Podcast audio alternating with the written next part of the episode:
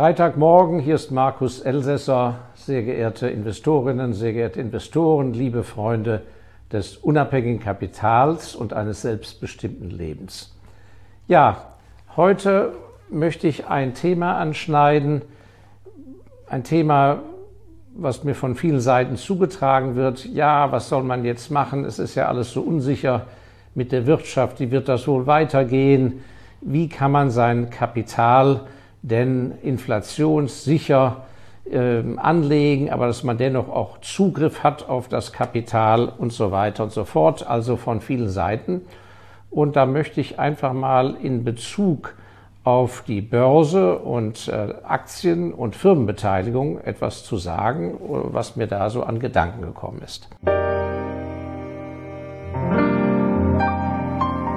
Äh, wichtig ist der äh, in Zeiten der Konfusion und Unsicherheit der Abstand.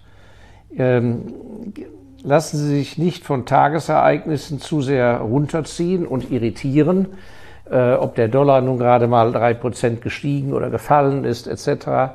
Das darf bei dieser grundsätzlichen Überlegung keine Rolle spielen und es ist ja erwiesen, äh, das geht selbst sehr erfahrenen Investoren so, äh, die sich gute mittelfristige und langfristige Überlegungen gemacht haben, haben sich dann entschieden, eine Aktie demnächst zu kaufen. Dann rückt der Tag näher. Äh, äh, was weiß ich, man will die Order um 12 Uhr eingeben.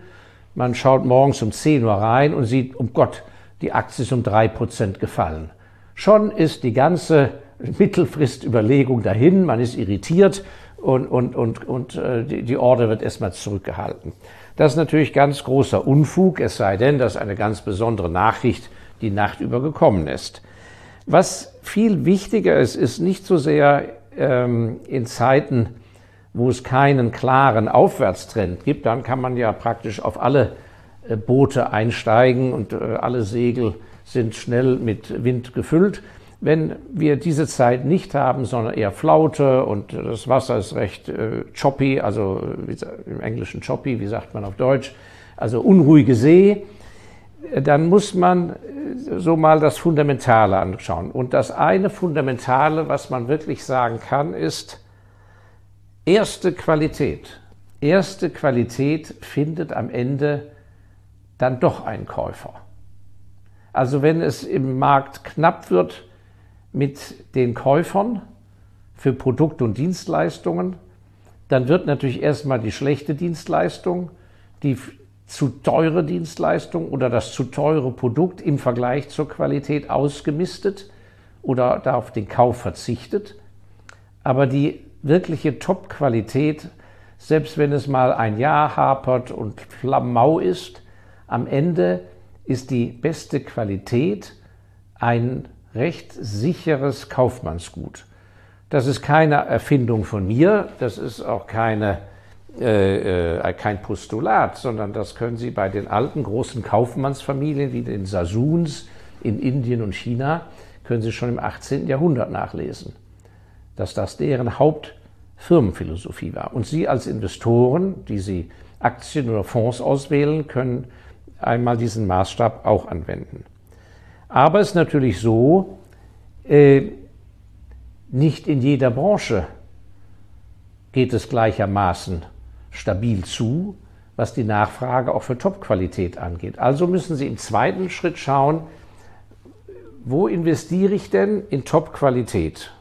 In, welche, in welches Business-Segment? Und da müssen Sie sich mal trennen von der Mikro- ökonomischen Betrachtung der einzelnen Firma, das kommt ja im späteren Gang, dass wir die Finanzen analysieren, die qualitativen Argumente für das, wie wir das Management beurteilen und die Marktanteile etc. Nein, hier müssen wir tiefer gehen, denn die Firmen existieren als solches ja gar nicht. Firmen ist eine an oder große Organisationen, Konzerne sind nichts anderes als eine Ansammlung von Menschen. Und auch die Kunden, selbst wenn die Kunden wiederum Konzerne sind und Mittelständler und Firmen, sind das auch wieder Menschen. Insofern müssen wir schauen, was ist in unruhigen Zeiten, in Krisenzeiten, in der Zeitepoche, in der man lebt, tief verankert in dem menschlichen, im Menschen, im Verhalten der Menschen. Ähm, was sind gesicherte Verhaltensmuster? Und wenn wir die gefunden haben, dann würde ich Ihnen raten, schauen wir hier so, was gibt es denn da für Firmen, die da tätig sind und die dann nach Möglichkeit Top-Qualität haben. Und der dritte Schritt ist natürlich, dass man nicht so austauschbar ist, sondern dass die Top-Qualität verbunden ist mit einer Marke oder mit einer Brand, wie es im Englischen heißt, damit sozusagen die sofortige Identifikation da ist, dass der Kunde sofort versteht, jawohl, hinter diesem Namen steht Qualität. So, und bei den Verhaltensmustern, äh, das sind zum Teil ganz einfache Überlegungen, an die Sie gar nicht denken, wenn Sie über Ihre, auf Ihr Depot schauen oder auf Ihr Vermögen oder auf die Gelder, die kommen. Was ist tief verankert? Wo geben Leute auch noch in schlechteren Zeiten gerne Geld für aus? Und vor allem wofür, in welchen Bereichen sind Sie bereit, mehr Geld auszugeben als nur das Nötigste. Weil da ergeben sich ja für uns als Eigentümer dann die Chancen, dass wir auch mehr als durchschnittlich verdienen. Und das brauchen wir zur Kapitalverzinsung für unseres Kapitales. Ja nicht, weil wir gierig sind, sondern als dass wir einen Puffer aufbauen. Denn Rückschläge können immer, können immer kommen. Und die guten Investments, die wir tätigen, müssen eben Reserven aufbauen für Rückschläge. Und natürlich, damit wir neue Opportunitäten in der Zukunft die kommen werden, nutzen können. Also, Gebiet Nummer eins, was ist zumindest, sagen wir mal, in der westlichen Kultur von Amerika, Europa und vielen anderen Ländern tief, tief losgelöst von der Religion als ein sehr angenehmes Ausgabenfeld tief verankert, die Geburt. Die Geburt des Nachwuchses. Also Geschäfte, die rund um Geburt zu tun haben, Babyausrüstungen, Babykleidung und so weiter, ist ein sehr resistentes und interessantes Feld, solange genug Nachwuchs zur Welt kommt, aber das ist ja durchaus der Fall. Im Gegenzug ist das gleiche Modell in Funktion beim Tod. Rund um den Tod setzten sozusagen andere Ausgaben, Verhaltensmuster bei den Menschen ein, weil sie eben doch äh, emotional erschüttert sind. Und in diesem Zustand haben sich gewisse Gepflogenheiten eingebürgert, sodass äh, das Thema rund um den Tod herum als Business-Segment ein recht krisenresistentes Feld ist. Dazwischen, zwischen Geburt und Tod, liegt bei sehr vielen von ihnen was? Eine Hochzeit. Und bei aller Modernität kann man ja feststellen, dass also das Hochzeitsbusiness äh, tatsächlich sehr boomt. Und das ist eben auch ein Feld, weil es eben ein punktuelles, einmaliges Ereignis, bei den meisten Menschen zumindest, oder zumindest in der Ausstattung ein einmaliges Ereignis, ähm, weil das so ein punktuelles Ereignis ist, ähm, ist auch hier sozusagen eine ganz andere Businessgrundlage, ein ganz anderes Businessmodell möglich als in sozusagen 0815 Geschäften. Also schauen Sie sich mal auf dem großen Börsenzettel der Welt, wenn Sie also ein aktiver Aktionär sind, schauen Sie mal in die Business-Segmente Geburt, Klein, Kleinstkinder, Kleinkinder, dazu gehört ja auch gewisses Spielzeug etc., äh, Hochzeit, Tod an. Der andere Aspekt ist der Aspekt natürlich der generellen Emotion. Und da sind, stoßen wir auf ein Feld, was in meinen Augen sozusagen fast atombombensicher ist. Und das ist die Zuwendung des Menschen in seiner Einsamkeit nicht zum anderen Menschen, sondern zu einem Tier.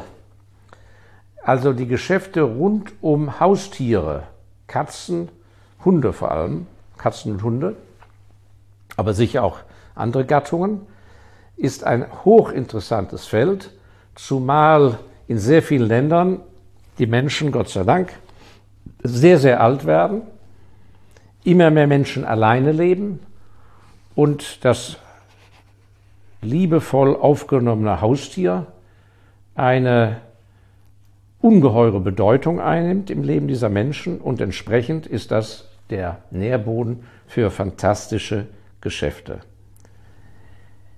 Wenn wir von der Liebe weggehen und uns mal schauen im normalen Leben, in einem normalen Haushalt, bürgerlicher, bürgerlichen Zuschnitts, egal ob es ein, ein Einfamilienhaus ist oder eine äh, Wohnung, muss man sagen, dass das Ausgabeverhalten sehr viel spendabler und großzügiger ist, wenn es um was geht innerhalb eines Haushaltes, wenn es um die Küche und das Bad geht.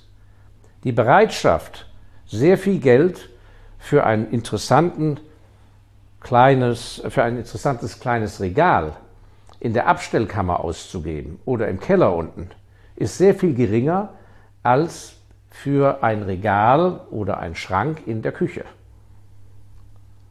Das heißt, sämtliche Geschäfte, Zulieferer und so weiter, die das Küchensegment bedienen, und das Gleiche gilt für die Renovierung und Ausstattung von Badezimmern. In der derzeitigen sozusagen kulturellen Veranlagung sind in sehr, sehr vielen Ländern Küche und Bad an allererster Stelle, wenn es um die Renovierung geht, sofern wir nicht über sozusagen gezwungene Renovierung oder funktionale Renovierung geht, wie natürlich äh, Dämmschutz, äh, Dach, äh, bessere Dachziegel und so weiter. Das ist nochmal ein, ein anderes Thema. Ich rede jetzt mal rein über das Thema der absoluten Freiwilligkeit. Wo ist die absolute Freiwilligkeit und vor allem, wo ist ein Drive dahinter, Geld auszugeben? Das heißt, in den anderen Segmenten wird, so wenn die Einkommen sinken, geht das Ausgabeverhalten auf Null. Da wird schlichtweg verzichtet. Es wird wegen mir kein Perserteppich mehr gekauft, ja, oder auch kein neuer Regenschirm. Der alte tut's noch. Aber wenn man eine neue Küche haben will, wird mit ganz anderen Größenordnungen finanziell gearbeitet. Gleichermaßen, wenn wir jetzt auf den Mensch selber zugehen, wenn wir schauen, welche Firmen könnten sehr gut durch eine lange Krise kommen, dann müssen wir ganz klar sagen, die Themen der Hygiene und der Schönheit. Hygiene einmal auch wegen Wohlbefinden, auch wegen Schönheit, aber natürlich auch wegen Gesundheit, die Sorge um die Gesundheit. Insofern alles rund um die persönliche, private Hygiene. Aber wenn wir in den Bereich der Schönheit gehen, ist natürlich eine enorme Absicherung über die Eitelkeit. Die Eitelkeit ist ein Teil des Menschen, unterschiedlich ausgeprägt. Im Bewusstsein seiner beschränkten irdischen Existenz ist für sehr viele große Businesses auf der Welt die Eitelkeit ein absolut sicheres Fundament. Und ich selber habe ja für unsere Fonds ein, sozusagen einen eigenen Radarschirm entwickelt, wo sozusagen je mehr die Krise zunimmt, umso weniger krisenresistente Geschäfte habe ich. Und ganz unten als allerunterstes haben wir sozusagen den absoluten Kriegszustand, wo die Bevölkerung im Bunker unten sitzt. Dann laufen praktisch kaum noch Geschäfte. Dann geht wegen mir Alkohol, Sucht, generelle Suchtgeschichten, Tabak, aber es geht dann auch Gewalt, Waffen und ansonsten läuft nichts mehr. Dann sind die Leute bereit, schlampig dazusitzen, verdreckt, haben andere Sorgen.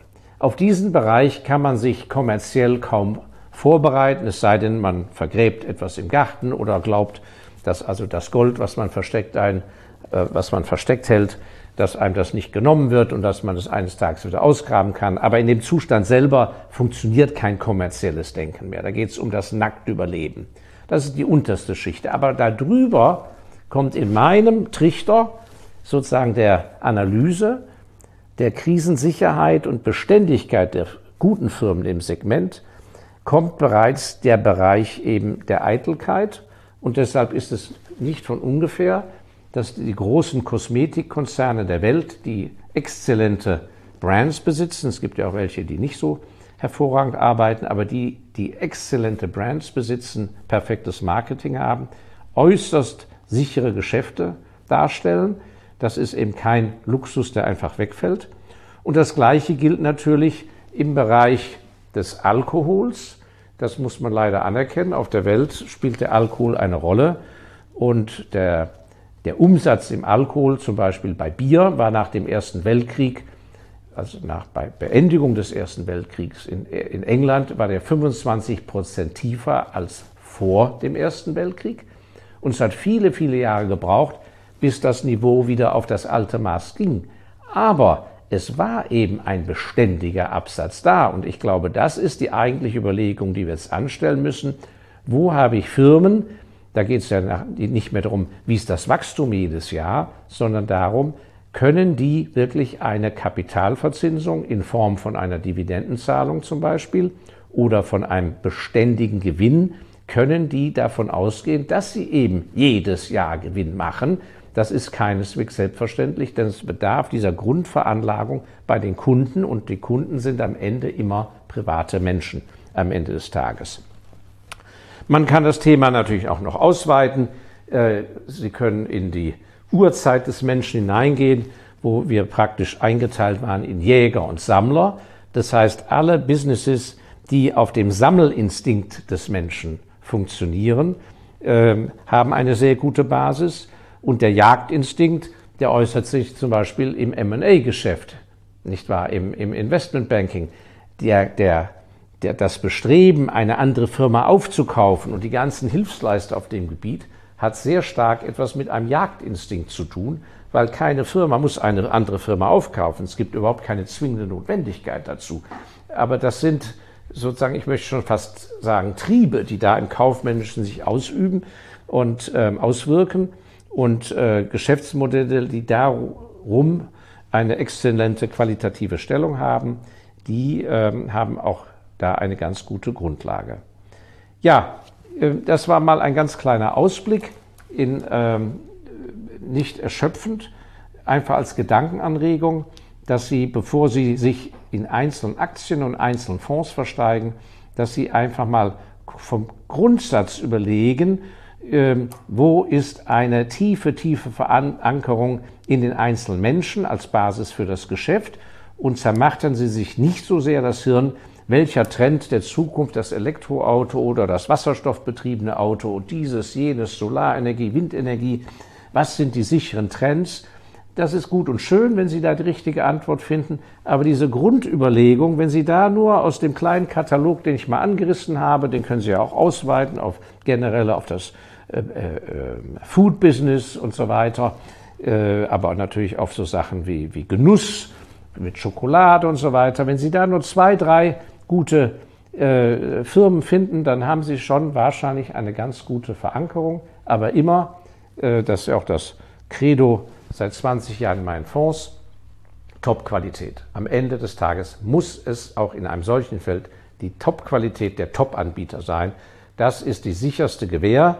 Und das ist zehnmal besser, sich dort zu engagieren mit Geduld, wenn Sie das Geld nicht brauchen über einen längeren Zeitraum, als vor lauter Angst sich zu verabschieden und das Geld unter die Matratze zu legen. In diesem Sinne, sind Sie so lieb, abonnieren Sie unseren Kanal, teilen Sie das Video mit Gleichgesinnten. Wir haben ja keine Lobby, auf die wir uns verlassen können. Wir müssen uns gegenseitig unterstützen, wir unabhängigen Investoren. Und in diesem Sinne freue ich mich sehr auf den nächsten Freitag mit Ihnen. Vielen Dank für Ihr Zuschauen und Zuhören.